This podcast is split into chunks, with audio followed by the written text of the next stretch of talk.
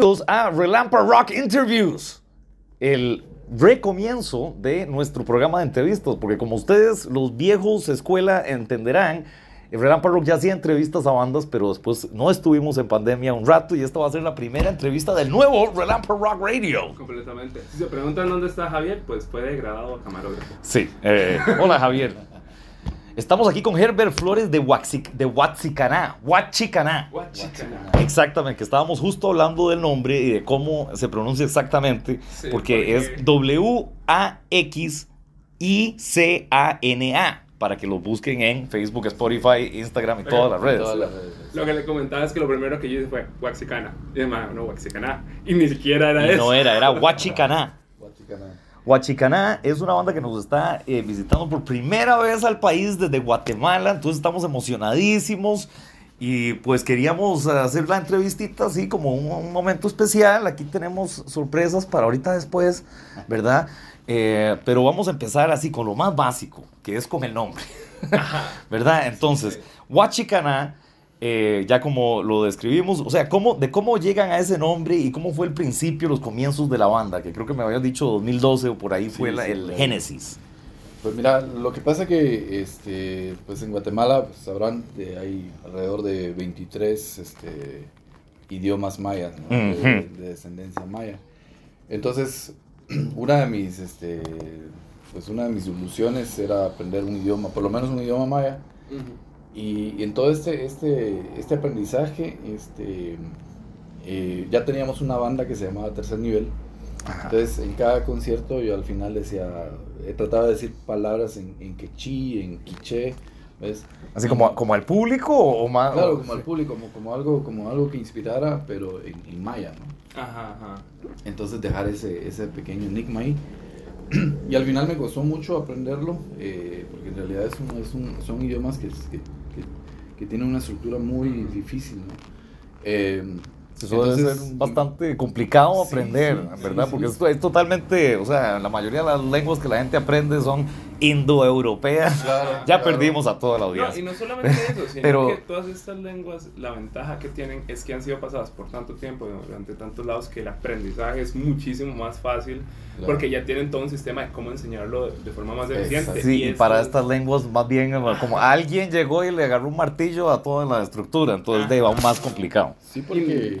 Ah, no, Ah, no, no, continúa. No, dale, dale. Ah, no, no, porque, por ejemplo, lo que pasó con, con- con- bueno, con todo Mesoamérica y el resto de América, cuando llegaron, este, pues, a saquear completamente de- Saquear y más. y más, ¿no? Entonces, claro, todo esto, esto, eh, todo esto se perdió, el lenguaje, la De hecho. Yo debo decir que, digamos, cuando, cuando fui a México, una hora que me llamó mucho la atención es como todas estas cosas que medio se, se, prese- se, eh, Preservan. preservan justamente en muchas cosas, los nombres de montañas, cosas así, que tienen ese tipo de varas como X y no sé qué, se usan como Che o, Sí, o Tenochtitlan, cosas así, claro. que yo digo, man, qué rajado. Nosotros aquí en Costa Rica como que como que realmente se perdió esa vara. Hay muchas cosas que sí vienen como de la vara, eh, pero no están esos específicos. Sí, casi que todo tienen- es San José, San Martín, sí, sí. San Francisco, sí. Y los nombres que Aunque- vienen de la vara son como fáciles de pronunciar. Aunque- Tampoco es que tienen una vara rara. Sí, exacto, pero al menos algo se está rescatando un poco con la música también, eh, con ABAC y todo ese Ajá, movimiento que hablamos el hablamos el episodio pasado, pasado. Pero entonces vos te pusiste a aprender Sí. uno, de los, uno de los... ¿Cuál lenguaje era? Eh, yo, yo estaba aprendiendo quechí y Quechí. quiché. Ya, ya ahí empezamos con lo difícil. Mira, quechí es de la región de donde somos nosotros, que es de- del Atlántico, de Guatemala, ¿no? Entonces, eh, es una pues es una cultura bastante que se da mucho, estamos cerca del lago, ¿ves?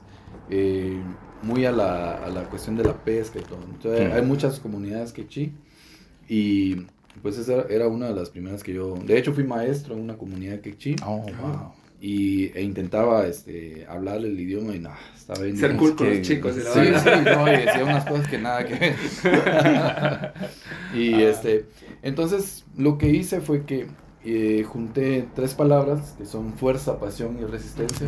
Right, Eso sí vi el logo que eso es Claro. en el Facebook y en el Instagram. Entonces yo decía, ¿será que eso es la palabra, lo que significa? ¿O será como el lema de la banda?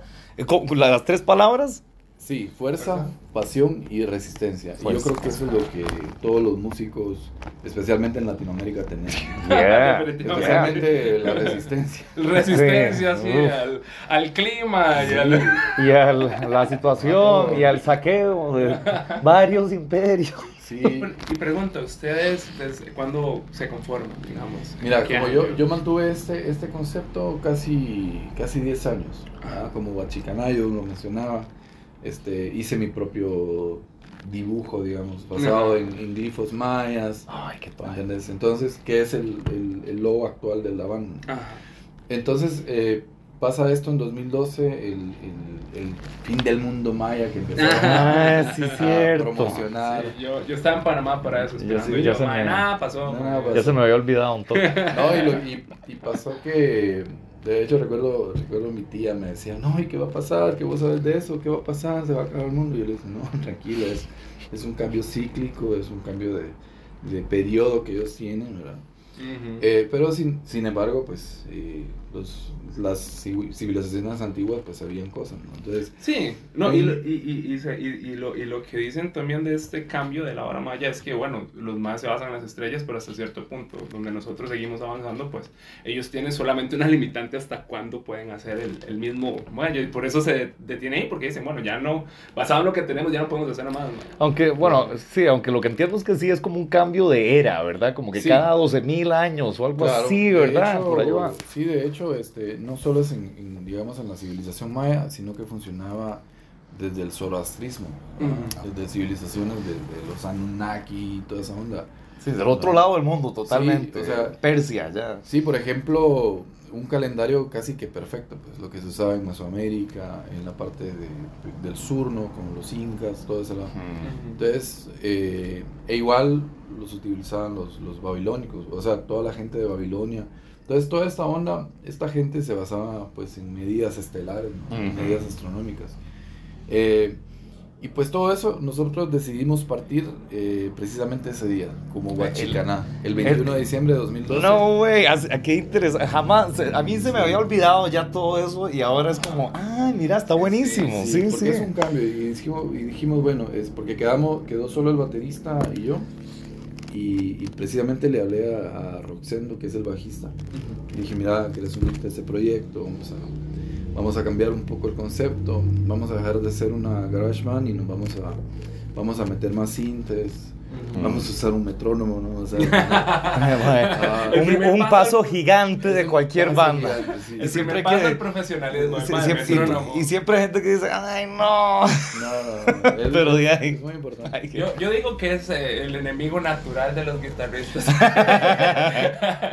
como, como si lo buscas en la naturaleza ahí, no sé qué, está el guitarrista escondido Sí, y el metrónomo buscándolo. Buscándolo. No, sí. Y, y luego, y decidimos esa fecha, el 21 de diciembre de 2012, para iniciar como... De hecho, fuimos a un, a un sitio arqueológico. Ajá. Oh. Claro, que ya había Oh. mucha publicidad y toda la onda por, por la cuestión de... lo- o sea, vendieron paquetes de... Del fin del mundo. Sí. Ay, Y- ¿Cómo no me Y había mucha gente y, y toda la onda. y- Sacarle platilla, man.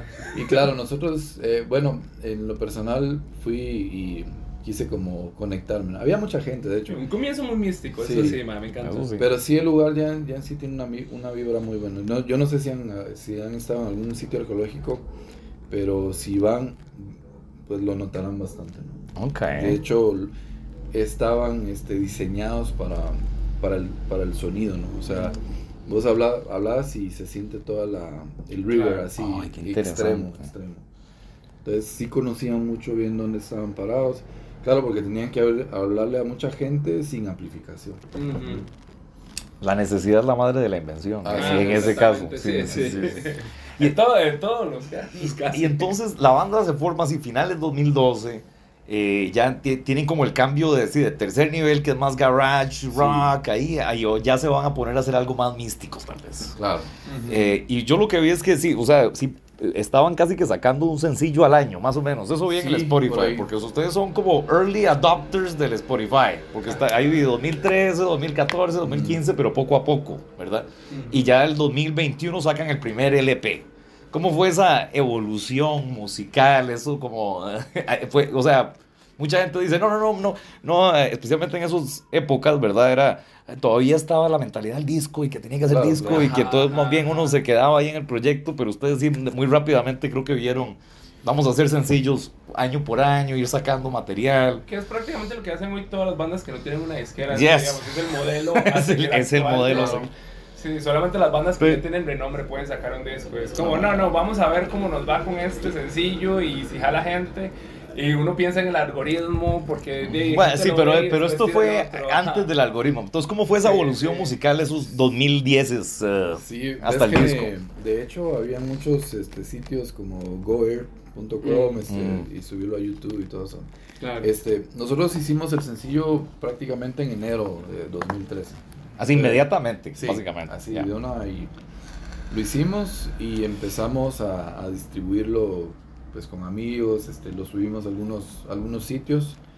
Eh, aún no habíamos trabajado plataformas, eh, estaba como en, en evolución y ese, la distribución estaba bien difícil en ese entonces. Mm, sí, Entonces, 2003. yo estaba así como, bueno, ¿cómo, ¿cómo vamos a estar en iTunes? O cómo es- Ajá, ajá, todo ese cómo- proceso es claro. un dolor de cabeza. Y especialmente entonces, es que ya ahora sí lo han hecho más facilón.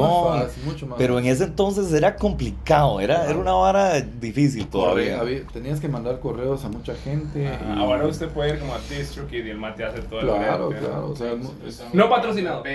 No patrocinado, pero próximamente. Spotify. Ajá. So, DistroKid. Eso fue, eso fue Javier. Sí. La. Nuevamente, DistroKid. Sí, sí. bueno, en fin. No, y, y pues ese, fue- ese fue el proceso más que todo. Este, entonces la gente que ya seguía el grupo tercer nivel, vieron, ¿y es- y esto qué es? No sé qué. Porque claro, era un rollo un poco más electrónico. Con drum machines, este, Ah, ya es- más, ah. más loops ahí.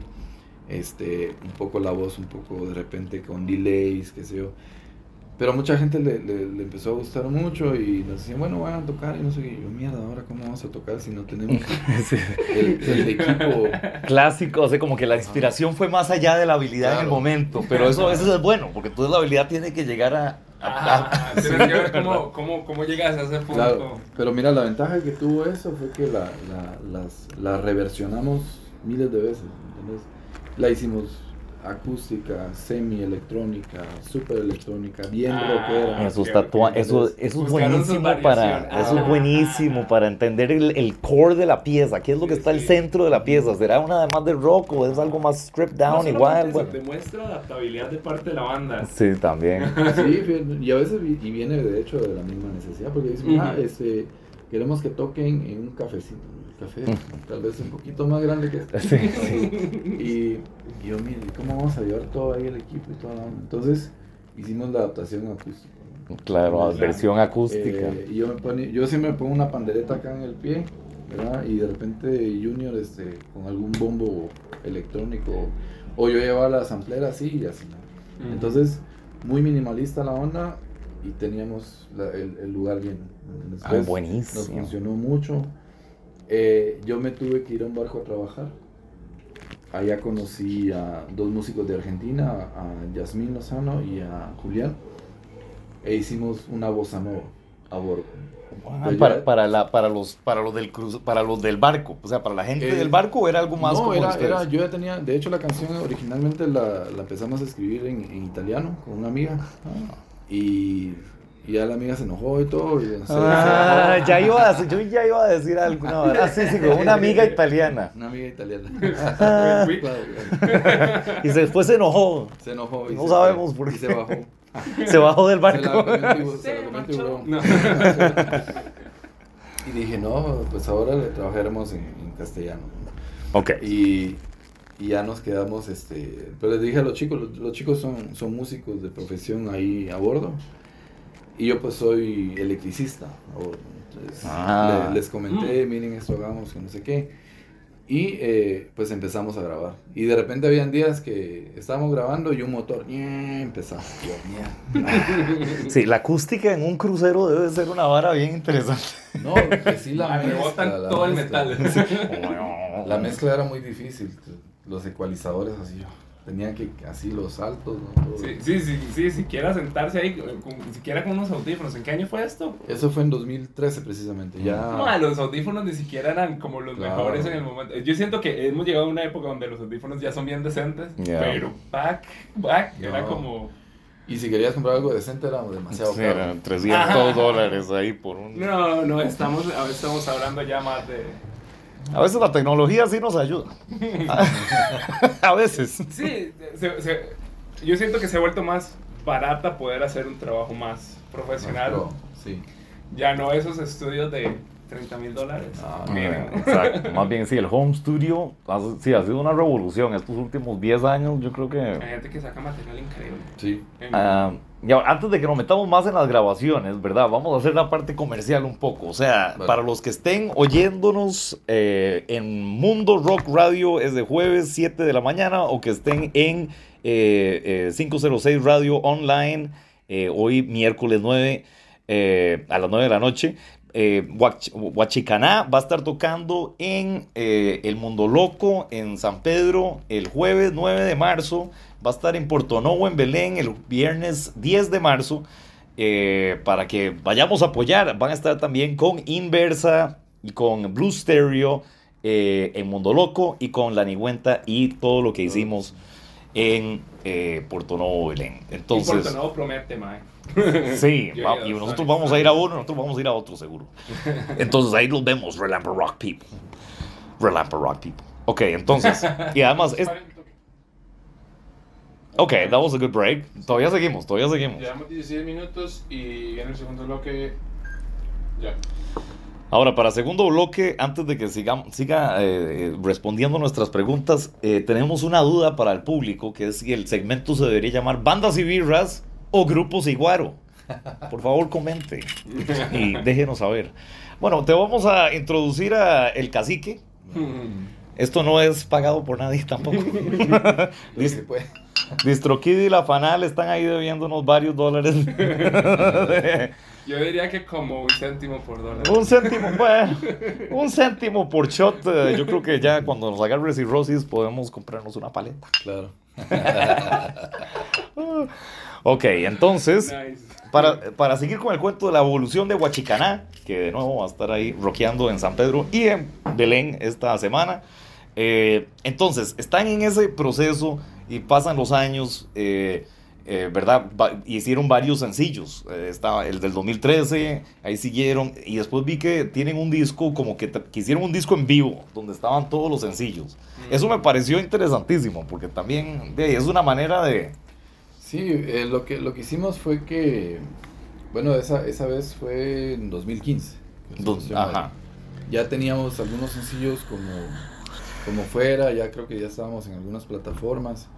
Este, y de repente se consigue un patrocinio y hacemos un tour en Guatemala. ¿no? Nice, el primer tour en Guatemala tour en 2015. Guatemala, sí. Ay, ¿Cómo fue esa vara? Es que Guatemala Ah. para nuestros oyentes es mucho más grande, ¿verdad? Que Costa Rica. O sea, es como creo que 16 millones o Ay, 20 ¿cómo? millones de personas, algo así. Sí, Por ahí, más o menos. Entonces, Yo, eh, yo- yo creo que 16. prácticamente cualquier país de Centroamérica es como literalmente más grande que Costa Rica. Tal vez Panamá, ¿no?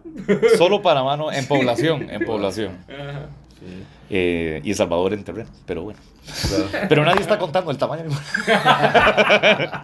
No, no, no, ahí eh, todos los países de Centroamérica son igualmente tuanis. Sí, sí, sí. Y pues este, pues hacemos el primer tour, al- tuvimos que alquilar una casa para meter todas las, las, las chivas, decimos, ¿ya? ¿no? los Las instrumentos. chivas. Ah, Las chivas, los chunches. Los Los chunches. Los sí. chunches, ah, las varas. Y, y pues nos fuimos bien electrónicos, así, con sintes, este, samplers, así, el- la banda completa, ¿no? Este, y empezamos a hacer este tour y, y el último que hicimos eh, en, la, pues en la ciudad que, que vivimos, en Puerto Barrios, eh, lo grabamos. Entonces fue lo que sacamos como, como ya, eh, pues ya no lo sacamos en disco, sino que lo estábamos compartiendo Ujú. eh, ya al final lo subimos a las, a las plataformas digitales, ¿no? Entonces fue un- porque habían canciones de tercer nivel y, y canciones de, nuevas de Huachicana, ¿no? Entonces, Ah, ok. Con todo esto, mi pregunta es completamente ignorante, pero ¿tienen algún video o algo así? Que Ah, sí, yo, yo vi uno, eh, eh, pero- sí, sí, de hecho hay de Huachicaná hay alrededor de tres videos, tres, Ah. cuatro videos, sí. En el, eh, pues está en YouTube, ¿no? Ah, perfecto, perfecto. Entonces ya oyeron YouTube, Spotify, de Deezer, Todas, Apple Music. Todas, todas las. las Se me, se me acaban los dedos con las plataformas de música. Sí. Y, Bandcamp. y- y- pero eso Bandcamp es una bu- buena manera de tener el chivo de, de hacer como el disco y que todo quede parejo, porque todo es el mismo grabación en vivo. Entonces, o sea, eso me, eh, también es otro, otra buena ahí para que agarren volados los músicos emergentes. Vea, hace sencillos y después hace un disco en vivo con todos los sencillos que han estado tirando. Ajá, ajá. Y entonces, vos estabas en el barco, ¿cuá- ¿cuánto tiempo, hasta cuándo estuviste en el barco? ¿Seguís trabajando? De hecho, sigo, sigo.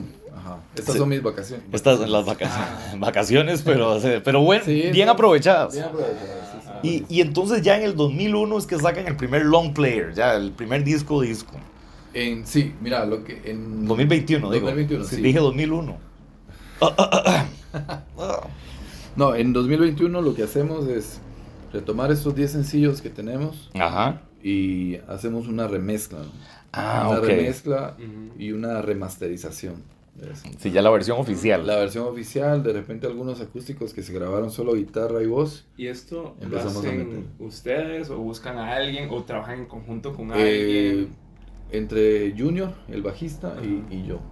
O sea, ah, nosotros- ok, ustedes sí, son yo chicos de la sí, magia todo. todo. Sí, ah, súper yo bien, llevo mi bien. equipo al, al barco. eh, Junior también trabaja en un barco. Este, Pero diferentes barcos. diferentes barcos. Mae, no, es que todo, eso, todo me- internet, así por internet. eso está tan increíble. O sea, literalmente los dos en de- barcos diferentes y escribiendo música y mandándose las piezas y mandándose Sí, los... sí. es impresionante, la verdad. De hecho, el, el- el último sencillo que sacamos fue en 2020, que se llama Estrella Terciopelo. Eh, es una canción que la, que la empezamos pues, antes de la pandemia, ¿no? Eh, entonces ya, ya se integra Andrea, Andrea Sandoval como tecladista y como coros. Eh, empezamos a hacer el video en, en el estudio que teníamos y de repente me dicen, mira, tenés que ir a trabajar al barco. Y yo les digo, bueno, chicos, seguimos. Ustedes se quedan grabando aquí los videos. Yo me voy a grabar allá a bordo. Y, Y es de que cuando y van al barco se quedan como por varios días. Sí, meses, meses. Ah, ok. Ah, no, ok. es- son- eh, Sí, es que yo, yo no, no me imagino, entonces dije, ¿será un barco de los que se va por mucho rato? No, sí, semana, sí, eh, Yo estuve seis Ajá. meses y medio en la pandemia. Entonces yo llego al barco, llego al barco y me dicen, mira, este, se van a quedar 30 días encerrados por la pandemia. Que hay una pandemia. Y él me no da sé una qué". oportunidad para grabar. Y yo, no, yo no, de hecho yo pensé, el teatro estará libre, seguro. de lo primero que Ah. piensa. buen músico, buen músico. Yeah, y, este, yeah. de- y así fue, ¿no? De hecho, eh, o sea, la verdad que estuvimos trabajando, fue muy apocalíptico el momento, ¿no? Porque... pues, Sobre había- todo ustedes que no estaban en tierra, entonces era como Claro. recibir noticias de afuera y, y, y usualmente las noticias eran como muy... Malas. Sí, apocalípticas, digamos. No, y, y se queda se queda Andrea en la, en la ciudad de Gua- de Guatemala y se quedan los chicos en Puerto Barrios. Y yo me, yo me quedo en el barco. Entonces eh, empezamos a trabajar así. Entonces tomen ese video, mándenme guitarra, manden eso y hacemos Claro. toda la mesa. Le hablé a un amigo del barco y le digo, mira, ¿será que me puedes grabar en el teatro? A las, vamos, escapemos a las 10. Y así salió. Hicimos toda la, la merca así, eh, contratamos, este, contactamos medios, eh, especialmente en, en México y eh, parte de Guatemala, y la lanzamos. Así. De ahí sí, es que eso es aprovechar la pandemia, porque Sí. que vi que muchas bandas hicieron, lo de "Ay, hagamos todo remoto, grabemos Ajá, entre ajá, todos y unos videitos como de cada uno haciendo Claro, versión y todo. choza, sí, Y sí. yo decía, madre, qué gente que aguante, porque sí, yo en la pandemia más bien dejé, dejé la vara ahí botadísima.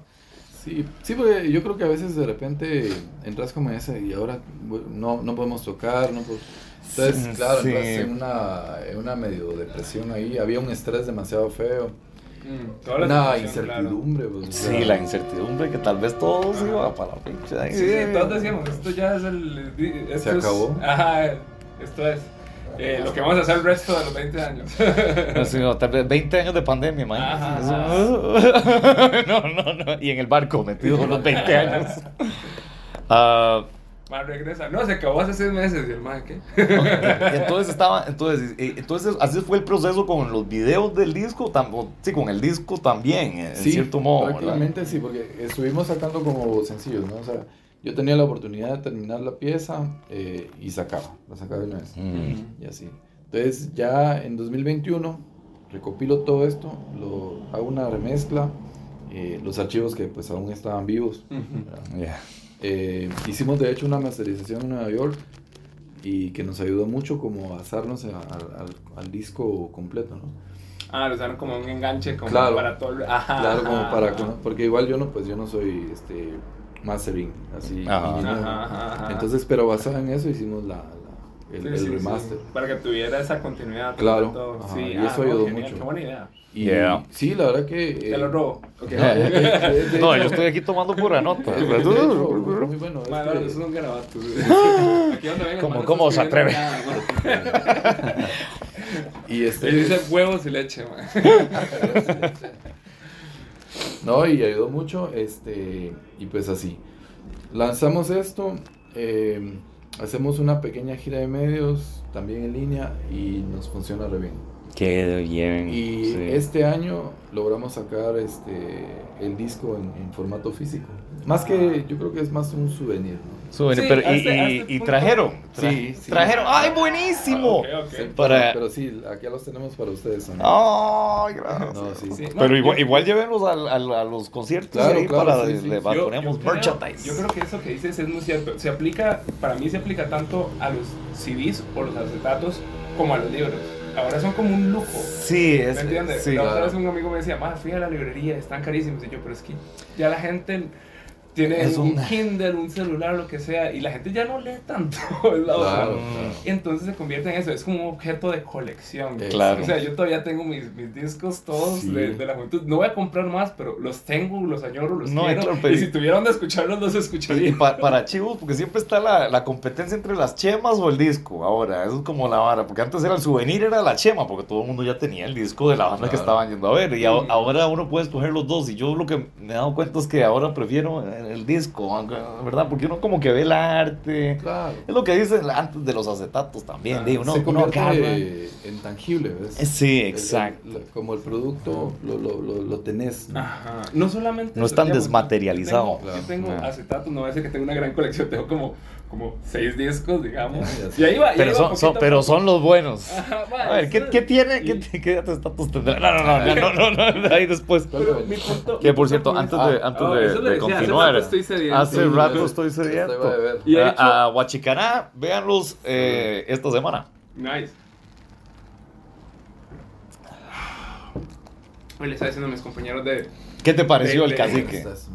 ¿Verdad? Y lo interesante es que es suave, es más suave que como el ron y el whisky, porque esos tienen como 30, 40%. No, tienen 40% y este es más como 30, creo. Mm. Entonces un toque más suavecito Sí, sí. Para- para Entonces, guarear. Para Pero ahí vamos a ver cómo, cómo nos Bueno, va pero después. no, es que yo les estaba comentando, mis compas de Breta y yo estaba curadísimo de tomar cacique. Llévame aquí. Yo- Llévame aquí tomando cacique. Eso, ¿verdad? Este, you know, yo también le agarro más y más el gusto. Ah. Ok, entonces, ah, bueno, sí, entonces seguimos contando sí, del, del disco, de que sale el disco. eh, y bueno, ya acaban de sacar otro, más bien, un EP. Un EP. Que, y que yo ahí oyendo los dos discos, sí, sí noté como que es más, es aún más como atmosférico, Sí. como que hay más loops, es, es- es más, hay como una vara ahí, como... Sí. y más invitados también. Entonces, ¿cómo, cómo, invitados. cómo fue eso? ¿Del 2021 al 2022? Los dos discos. Eh, eh, fíjate que eh, sacamos este EP en 2022, se llama Las rarezas de las tierras bajas. De hecho, nosotros somos de tierras bajas, ¿no? de la parte petenera, toda la tierra baja de Guatemala. Entonces estamos a nivel del mar, o sea, el, el mar nosotros lo vemos de hecho así. Si algo para los oyentes es, co- eh, es como el limón de Guatemala, o sea, está en la costa pacífica, o sea, simplemente para que tengan el contexto, no es que sea igual al ¿En limón. Atlántico o Pacífico? Atlántico. Atlántico. En, la- en el Atlántico, sí, en el Atlántico. Eh, No editen eso para que sea como idiota. ¿Por qué dije Pacífico? Ah, Bueno, como limón en el Atlántico. Tres minutos. Ok, Para que quede media hora.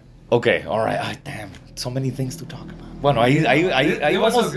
Ah, Sí, ahí vamos a seguir, ahí seguimos haciéndolo. Pero bueno, eh, terminemos con lo de el nuevo disco y, y lo de las esperanzas para Tiquicia. Ahí, all you. Mira, este, hicimos este disco este, con elementos que yo ya había grabado en viajes, de repente. ¿no? De hecho, me compré una samplera en, Bar- en Barcelona y yo iba como grabando en lugares este, y hacía los beats. Y estos beats fue los que, de hecho, fue el disco que salió mucho más rápido. ¿no? Salió en tres meses más o menos. Claro. Entonces, todos esos beats los agarré, los, los remezclé e invité pues a Andrea, eh, a- invité a Didi León, invité a una chica que tiene apenas 16 años y tiene un talento increíble que se llama Sofis. Entonces hicimos seis canciones totalmente experimentales. Right, Sí, es más experimental, eso, e, esa era la palabra. Ah. súper experimental y, y ha tenido eh, ha tenido mucho mucha aceptación. Porque fue un cambio o sea de lo alternativo a lo así como muy loco es mucho- Sí, sí, sí, sí. Pero, Pero psicodélico, tal pero vez. es, es interesante la evolución. Ahora que estaba oyendo los dos, es como, mira, este es como, como otra, Sí, sí. eh, otro ángulo de la misma concepto. Y, y no, o sea, buenísimo. Ya saben, está Spotify, Deezer, Apple Music, bla, bla, bla, DistroKid, todos los, todas las redes sociales están en canal de YouTube, tienen videos. sí. Wax, bueno, voy a decirlo con la X Claro, para claro. Waxicaná. ¿verdad? Para que ustedes lo busquen, porque yo sé que si uno empieza así a pronunciar cosas, la gente no, no se va a saber, pero se pronuncia Huachicaná. Entonces, eh, no se los pierdan esta semana, van a estar en Mundo Loco, eh, en San Pedro, el jueves 9 de marzo y el viernes 10 de marzo en Porto Novo, en Belén. Y de ahí tenemos que hacer más. Ahí tal Sí, vez sí. eh, agendamos otra, pero un placer. no Herbert Flores de Huachicaná. Muchas gracias This is Relapper Rock Radio. Por radio. ok, ¿qué te pareció? buenísimo Ya, ya.